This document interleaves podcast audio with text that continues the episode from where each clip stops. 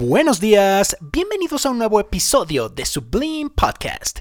Con esta serie Sábelo Todes, prohibido no divagar en la segunda temporada, empezando el año 2020 en el tema que dejamos el año pasado, hablando, como he mencionado anteriormente, quizás sin querer, acerca de las religiones, acerca de lo origen de la religión, de algunas teorías, y en esta serie, en esta nueva temporada de Sabelotodes, quisiera moverme un poco de las, del análisis filosófico a las religiones, empezando con las religiones más antiguas, incluso algunas personas no las consideran religión.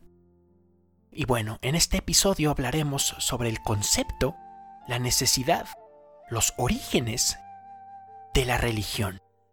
Realmente no existe una definición sencilla del concepto de religión que permita articular todas sus dimensiones, abarcando elementos espirituales, personales y sociales. Es un fenómeno presente en todas y cada una de las culturas desde la prehistoria hasta la actualidad, como evidencian las pinturas rupestres y también las elaboradas costumbres funerarias de nuestros lejanos antepasados, o la búsqueda continua de un objetivo espiritual para la vida.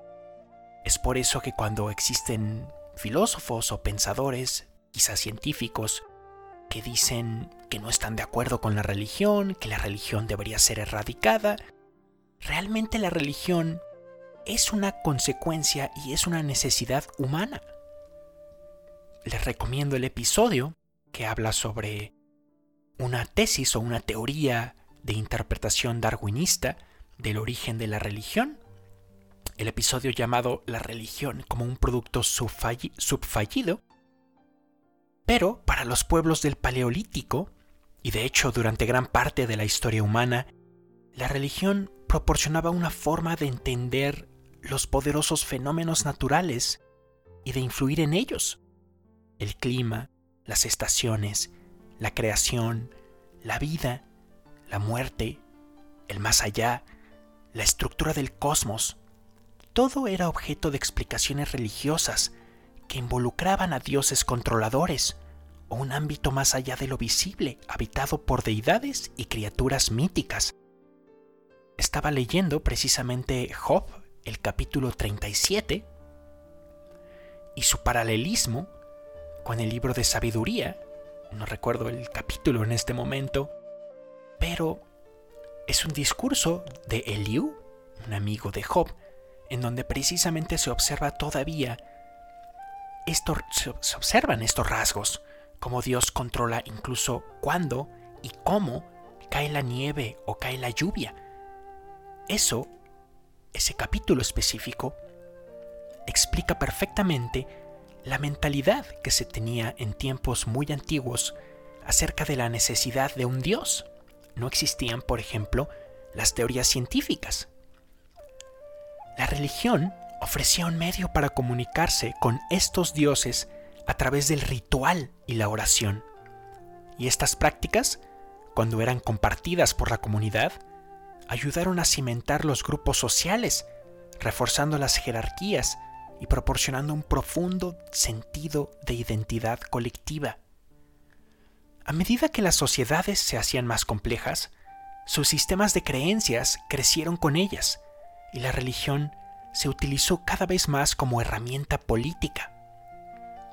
Las conquistas militares iban seguidas a menudo por la asimilación del panteón de los pueblos que eran vencidos por parte de sus conquistadores, y los reinos e imperios se veían apoyados por sus dioses y sus sacerdotes. Esto también es un esto también se ve reflejado en la Biblia, como los dioses en Egipto, el emperador, el faraón más bien, creía que era un dios, la reencarnación, o más bien el representante de un dios aquí.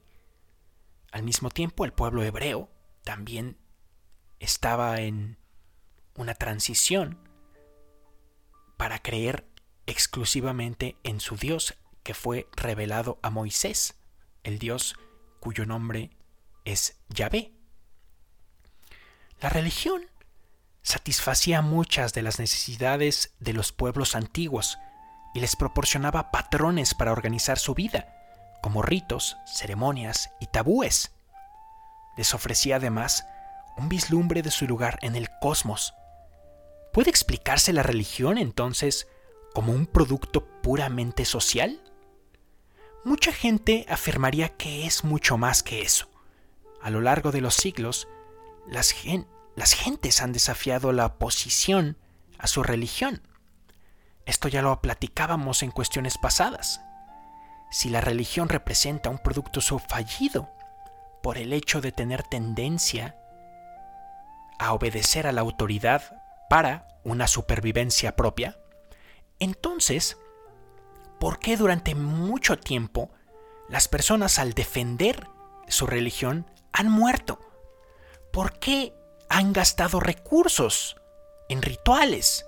Incluso en todas las religiones se ofrecía el ganado más joven, el mejor, sin defecto alguno, por ejemplo, para el pueblo hebreo. Esto no parece tener sentido desde el punto de vista de la evolución. Por lo tanto, no hay que quedarnos ahí, no hay que limitarnos, como en opinión de un servidor hacen muchos científicos, que, bueno, también en opinión de un servidor, lo hacen de manera sincera, lo hacen de manera positiva al querer buscar la verdad.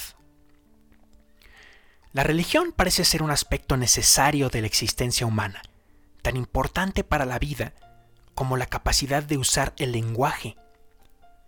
Una cita, una frase que dijo Homero, todos los hombres tienen necesidad de los dioses. Todos tenemos, esto ya no lo dijo Homero, cierro cita, todos tenemos conciencia de lo divino. Necesitamos una experiencia interior. Necesitamos capacidad de trascendencia, significado de la existencia. Otra frase que dice un sacerdote católico, Isaac Hecker, dice, De nada sirve esconderlo. Nuestras necesidades religiosas son las más profundas. No hay paz hasta que son satisfechas. Quisiera dejar aquí este episodio. En los próximos episodios hablaremos sobre los orígenes de la religión y sobre su cambio a través de la historia. Muchísimas gracias por haber escuchado este episodio de Sabelotodes, prohibido no divagar, en Sublime Podcast. Hasta el próximo episodio.